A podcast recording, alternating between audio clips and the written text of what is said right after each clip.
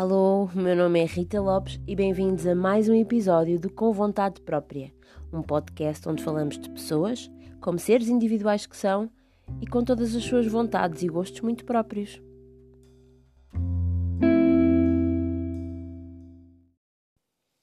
Alô, alô, e muito obrigado por estarem desse lado a ouvir. Neste episódio zero vou explicar-vos uh, o porquê de ter decidido criar um podcast. Basicamente foi para desabafar. Achei que um psicólogo me levaria à falência e, portanto, decidi, porque não encher os ouvidos da malta alheia. Aqui eu vou dizer basicamente hum, o que me vai na alma, vou partilhar pensamentos, aprendizagens antigas que me fizeram ser quem sou, mas também terá um pouco de conhecimento que vou adquirindo nos temas em que tenho mais interesse. Para partilhar aqui um bocadinho convosco o porquê um, do nome Com Vontade Própria. Este nome surge um, de forma mais afincada na minha cabeça há quatro anos, quando nasceu a minha filha. Para quem não sabe, uh, cá em casa somos quatro: eu, o João, o meu companheiro, o Igor, que é o nosso cão, e a Mafalda. E quando nasceu a Mafalda, nasce também aquela, aquela certeza uh, uh, de que não temos certeza de nada. Basicamente, uh, é um ser, e desde que ela nasceu que eu me questiono se estou a fazer algo que a está a magoar, se ela está desconfortável, um, se ela gosta desta comida, se ela gosta desta música.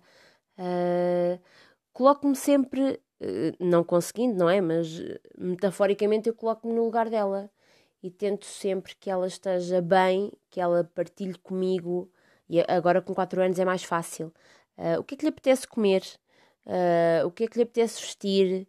Um, porque ela tem vontades próprias, tem desejos próprios.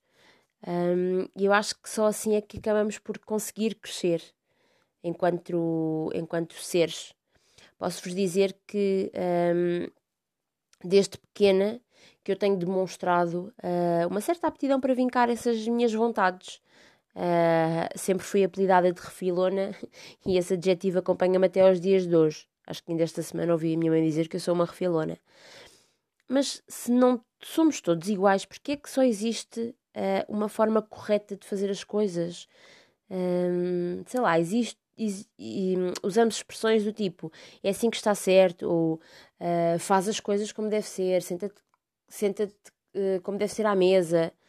Mas eu, eu, não consigo concordar com estas expressões, não consigo concordar com o estereotiparmos uma, uma realidade a nossa sociedade, mas eu acho que estamos sempre a tempo de a questionarmos, e eu sempre o fiz. Um, e então, quando saio de casa para viver a minha vida, essa, essa vontade, essa necessidade de questionar tudo e questionar as regras uh, um, acaba por surgir de forma um bocadinho mais, sei lá, mais presente diariamente e se calhar uh, faria-me sentido uh, trocar essas expressões por um, é assim que resulta melhor ou é assim que eu gosto de fazer. Um, sei lá, posso-vos dar um exemplo muito prático. Lá em casa, quem estende a roupa sou eu. O João, obviamente, que sabe estender roupa. Sabe no sentido de ele, ele, ele conhece o procedimento de pegar numa mola e prender uma roupa. É isso é esse o, o passo a passo de estender roupa. Agora, uh, ele estende da forma que acha correta e para mim não é correto porque não resulta tão bem quando vou passar a ferro.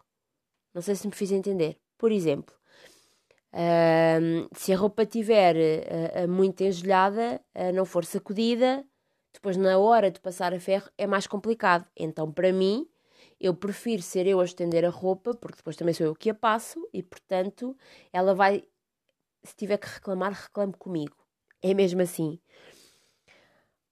Outra coisa que tem gerado. Uh, que tem gerado, não, que já gerou alguma confusão lá em casa, uh, mas que deixou de, de, de, haver confusão a partir do momento em que eu percebi que um, poderia estar a insistir num capricho e um capricho que vem da minha educação, que são as almofadas.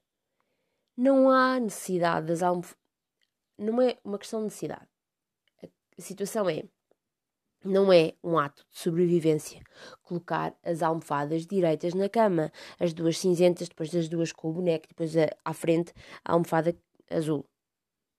É assim que eu ponho as almofadas em cima da cama, mas quando não sou eu a fazer a cama, o João coloca as almofadas como para ele lhe fazem sentido. Ou simplesmente coloca lá em cima porque para ele ter almofadas ou não ter é indiferente. E portanto, não sou eu que vou por trás corrigir as almofadas porque deixou de me fazer sentido perder tempo numa coisa que a mim não me traz nada, não me traz nenhum benefício. Um, e, e de facto, uh, há, há, há muitas questões que eu vou colocando em que eu preciso de perceber qual é a vontade da outra pessoa e se de alguma forma a minha vontade está a, a, a colidir com a dela. Sempre ouvi dizer: a minha liberdade termina quando começa a liberdade do outro. E portanto, eu não vou invadir o espaço de uma pessoa só porque estamos juntos, não deixamos de ser pessoas individuais. A minha filha, pelo facto de morar em minha casa, há uh, regras mínimas de, de organização e limpeza para nos conseguirmos orientar todos mas se ela quer colocar os bonecos de pernas para o ar na prateleira, ela coloca, porque para ela faz sentido. Para mim, desde que não estejam no chão, está ok. Não deixei de perder uh, tempo nessas coisas mais mais pequenas, mas que de alguma forma, grão a grão, enche a galinha o cérebro. Vamos enchendo, enchendo, e não gosto disto e não concordo com aquilo um, e vou-me incomodando, ou ia-me incomodando com pequenas coisas que honestamente não fazem de todo sentido, perderam o sentido no meu dia a dia um, e portanto deixei de me preocupar uh, e de me chatear com coisas sem, sem significado. E o que é certo é que se formos a pensar, um, as famílias resultam e as famílias são felizes quando conseguem encontrar o equilíbrio entre as vontades e os gostos de cada um dos elementos. Não concordam? Deixo-vos com esta reflexão para a próxima semana e a certeza de que voltarei todas as terças-feiras para mais um desabafo da vida. Um beijinho.